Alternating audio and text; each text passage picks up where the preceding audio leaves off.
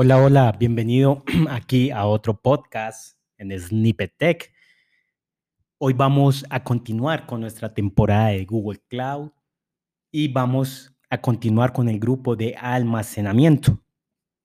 Hoy vamos a hablar de un servicio que, si lo digo de pronto dice, ay, qué aburrido, aburrido, pero no, no es aburrido en verdad tiene muchas cosas interesantes. ¿De cuál estamos hablando? Pues hablamos del storage. Google Cloud Storage. Dirás, ay, aburrido, next. No, no, no, espera, espera, te voy a contar por qué es muy interesante y cosas que no sabes de Google Cloud Storage.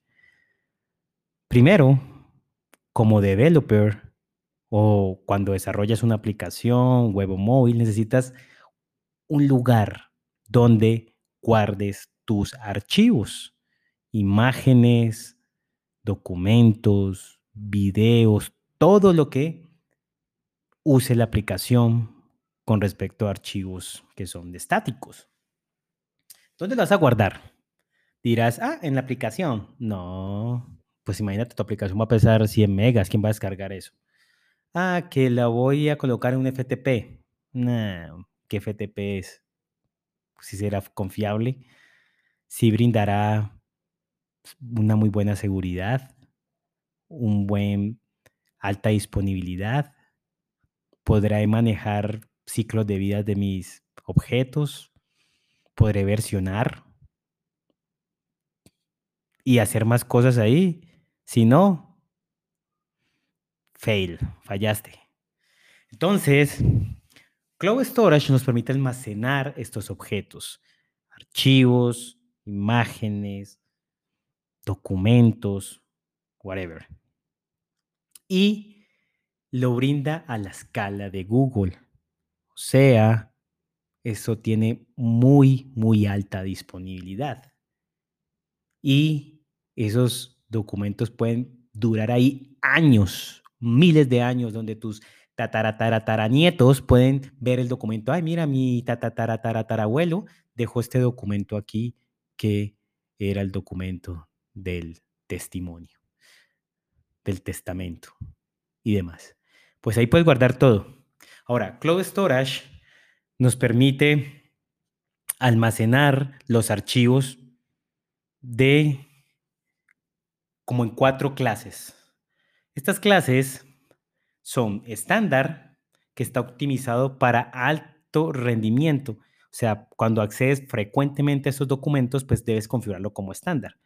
Pero si es accedido muy pocas veces en un mes, pues es algo llamado Neverline, que es rápido, que es durable, pero accedes muy poco, entonces no tiene el gran super rendimiento que tiene estándar. Pero si haces muy, pero muy poco en un mes y en tres meses, o hasta de pronto seis meses, pues puedes usar algo llamado Code Line. Y esto sigue siendo rápido, pero ah, ya no está como en tantas regiones. Eso no quiere decir que se va a desaparecer el documento de un momento a otro, no, pero pues no le accedes tanto, entonces pues no está ahí tan disponible, durable, ¿sí? Pero no es que se vaya a borrar. Ahora, y por último, si es que casi no accedes en un año, pues entonces archívalo. No se va a borrar, pero ya no se puede acceder como directamente. Entonces, ¿por qué te hablo de esto? Porque cada uno tiene un costo. Entonces, si tú no sabes elegir bien esto, pues vas a tener un cobro. Así que piénsalo bien, lee bien y decide ese bucket que creas, porque lo que cuando usas el storage de, Google Cloud, creas un bucket, que es como decir una caja donde vas a guardar todos tus documentos y ahí puedes crear todos los directorios que quieras y anidar directorios y tu, y tu forma de organizar tus documentos. Sin embargo, ese bucket tiene una clase y esa clase son las que acabo de decirte. También puedes tener versionamiento de los archivos. Así que puedes hacer que tus objetos no se borren o se sobrescriban, sino que van creándose versiones, van creando copias y así puedes acceder a una copia vieja, antigua o algo así. Eso sí, configura para que, ahora vamos a ver, con políticas de retenciones, bueno, te hablo de una vez, con políticas de retenciones, que pues no se vayan a quedar ahí esos objetos creando miles de versiones, sino que puedes decir, ah, cada cuánto, sí, borre las versiones o algo así. Entonces son políticas de retención. Aquí en la política de retención podemos decir, podemos configurar que, que un archivo o diferentes archivos, pues mantengan en nuestro bucket o en nuestro repositorio por un periodo de tiempo. Entonces vamos decirle, este por días, o este por meses, o este por años. Y una vez cumpla eso, se eliminarán estos archivos. Esto es muy útil porque a veces subimos archivos, archivos y llevamos dos años y esos archivos siguen ahí, pero en verdad no siguen siendo ya útiles. Así que voy a decir, ah, los que pasen después de un año, vaya borrándolos. Así no tenemos que nosotros mirar cuál han pasado un año y hacer algún programa o manualmente y borrar todo este tipo de cosas. Entonces podemos hacer ese tipo de retenciones. También podemos configurar el ciclo de vida de un objeto. Y esto quiere decir que yo puedo decir, ah, cuando un archivo, puede ser unas reglas, cuando un archivo esté por más de dos meses, recuerda que configuramos al principio una clase, ¿no? que sea, eran los nearline, los copline, los el estándar, el archivo, ¿sí? Entonces, tú puedes decir, ah, cuando un archivo pase más de, digamos, tú configuraste que tu bucket es estándar, o sea, es muy accedido y demás, ¿no? Entonces, puedes decirle, ah, cuando este archivo pase más de un año, entonces páselo a Nearline o a Copline o, o archívelo. ¿Listo? Y eso qué va a permitir, pues que el almacenamiento, recuerda, te lo cobran por ese tipo también. O bórrelo, si quiere también.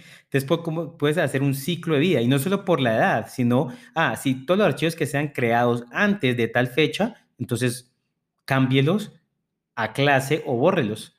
O según eh, un match, o sea, de, de, pronto algún nombre, algo, pues lo podría hacer. O por algún número de versión. O sea, si eh, un archivo llega a la versión 50, pues entonces ya lo puede borrar algo así. ¿Ok? Se puede configurar de varias cosas el ciclo de vida de un objeto. Entonces, llevamos que podemos hacer ciclos de vida, podemos hacer políticas de retención, podemos hacer versionamiento, podemos tener objetos ahí de por vida si quiero, prevenir que se borren esos documentos porque son muy, pero muy importantes. Entonces, no los voy a hacer que ninguna, de ninguna forma estos archivos se borren ya sea si alguien colocó una política o algo así, estos archivos no se van a borrar. Puedo manejar llaves de cifrado para que pueda acceder de forma segura a el storage. Así que puedo configurar, ejemplo, que desde mi máquina virtual acceda al storage, pero si tiene unas, unas llaves de cifrado. Así se vuelve mucho más seguro el acceso a mi storage. También puedo crear notificaciones o sea, puedo configurar que cuando se cree, se actualice o se borre algún objeto, pues me avise a un programa, a un sistema. Lo puedo hacer de una forma con configuración o lo puedo hacer con, con una Cloud Function. Podría disparar que cuando cambie algo mi storage, pues eso le informe a otro sistema y esto lo hace por medio de PubSub. También puedo tener los logs de auditoría, o sea, puedo tener logs de quién accedió, quién borró, quién creó un documento, o sea, todo este tipo de cosas lo puedo, lo puedo ver. Y te preguntarás, bueno, ¿y el precio de tanta maravilla cómo es? Bueno, el storage, primero, una premisa es que el storage es muy, muy económico. El storage es más económico que, un, que la RAM, más económico que los procesadores, o sea, es muy, muy económico. Esto en verdad ha bajado mucho al pasar los años. Pero ¿cómo cobra Google Cloud Storage? Cobra, cobra por, lógico que por almacenamiento, pero también cobra por el uso de red, o sea, los bytes que se transfieren.